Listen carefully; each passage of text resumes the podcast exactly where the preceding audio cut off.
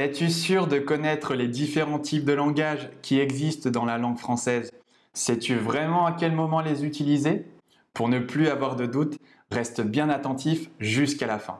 Je m'appelle Farem, au cas où tu n'aurais pas eu l'occasion de me connaître plus tôt sur ma chaîne YouTube. Si tu souhaites améliorer ton français, tu es libre de rejoindre les nouveaux French Addicts en t'abonnant et en activant la cloche. Commençons par définir ce qu'est un type de langage, que l'on appelle également registre de langue. Un type de langage, c'est un mode d'expression adapté à une situation particulière. C'est lui qui détermine certains choix au niveau du lexique, de la syntaxe, du vocabulaire ou encore du ton qui est employé. À l'école, on apprend aux francophones qu'il existe trois types de langage. Dans la pratique, il existe plutôt quatre grands types de langage. En allant du plus informel au plus formel, on retrouve le langage qui regroupe les registres populaires, argotiques et vulgaires, le langage familier, le langage courant et enfin le langage soutenu. Commençons par le premier grand type de langage qui regroupe plusieurs sous-catégories. Dans un premier temps, on y retrouve le registre populaire. Ce registre emploie des formes d'expression et du vocabulaire qui est caractéristique de certains groupes sociaux, comme les étudiants ou les adolescents par exemple. Pour donner un petit aperçu dans un registre populaire, pour dire je ne sais pas, on dira je sais pas. On continue dans ce premier grand type de langage avec le registre argotique.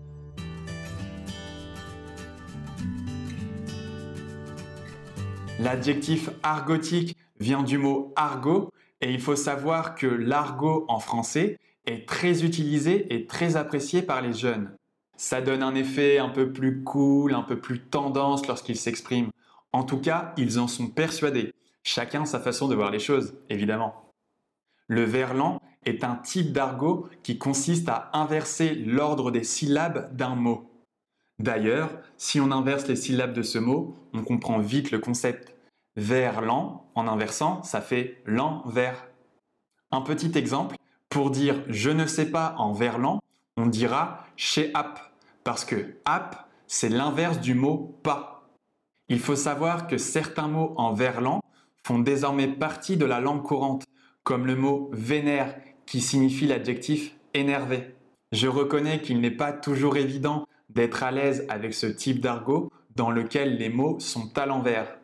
C'est pourquoi j'ai consacré un chapitre à ce sujet dans mon e-book The Big French Theory. Il est disponible en anglais, en espagnol et en italien. Pour aller plus loin, je t'invite à le télécharger grâce au lien dans la description.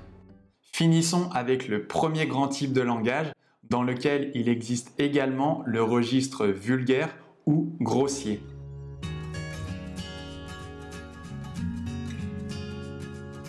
Ce registre concerne l'emploi de mots ou d'expressions condamnés par les règles de savoir-vivre, c'est-à-dire qu'elles ne sont pas tolérées.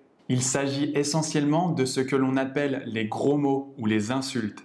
Par exemple, pour dire arrête de l'embêter, on va dire arrête de lui casser les couilles Concernant le registre vulgaire, je ne recommande absolument pas de l'utiliser car ce n'est vraiment pas agréable à entendre lorsque l'on est francophone. Mais je pense en revanche qu'il est utile de connaître certaines de ces expressions vulgaires afin de comprendre des conversations qui pourraient avoir lieu dans certains contextes, comme par exemple dans des scènes de films.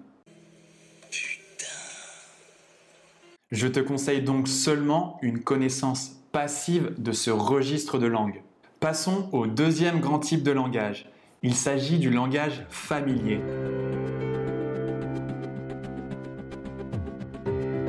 Le langage familier est un langage relâché. Il n'est pas totalement correct, mais il est admis sous certaines conditions.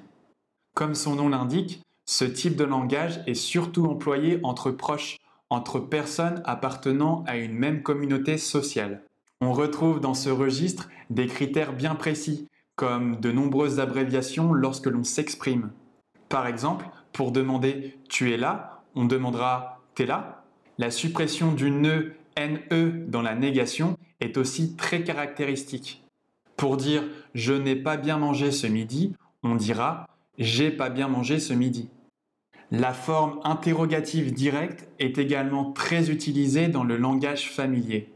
Au lieu de dire d'où m'appelles-tu, on dira tu m'appelles d'où? Continuons avec le troisième grand type de langage. Il s'agit du langage courant. Le langage courant correspond à un langage correct. C'est celui qui est utilisé par la plupart des Français au quotidien, à l'écrit comme à l'oral.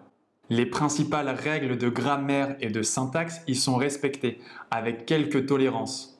C'est ce langage qui est utilisé lorsqu'un professeur s'adresse à ses élèves, quand un homme politique prononce un discours ou alors lorsqu'un journaliste publie un reportage.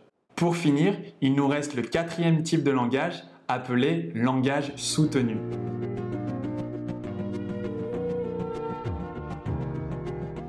Il s'agit d'un registre de langue très élaboré d'un point de vue linguistique. Il est employé surtout à l'écrit et de manière générale dans de rares occasions. On l'utilise essentiellement lorsque l'on écrit à une personne que l'on ne connaît pas et qui nous est supérieure d'un point de vue hiérarchique. À présent, voyons ensemble quelques exemples afin que tu comprennes bien la différence entre tous ces registres de langue. Le mot profession est issu du langage soutenu. En langage courant, on peut dire un travail. En langage familier, on pourrait dire un boulot. Et enfin, en langage argotique, certains diront un taf. Le mot bouffer provient du langage argotique. En langage familier, on pourrait dire becter. En langage courant, on peut dire manger. Et enfin, en langage soutenu, on peut dire se restaurer. Un dernier exemple, le mot vacarme est issu du langage soutenu. En langage courant, on peut dire un bruit. En langage familier, on pourrait dire un boucan. Et enfin, en langage vulgaire, certains diront un bordel. J'espère que tu sais maintenant faire la différence entre les différents registres grâce à mes exemples pense à laisser un avis sur iTunes à propos de ce podcast. Cela m'aidera à produire des contenus de bonne qualité pour tous les French Addicts. Ça ne prend que deux minutes, je te serai vraiment reconnaissant de le faire. C'est tout pour aujourd'hui et je te dis à très bientôt.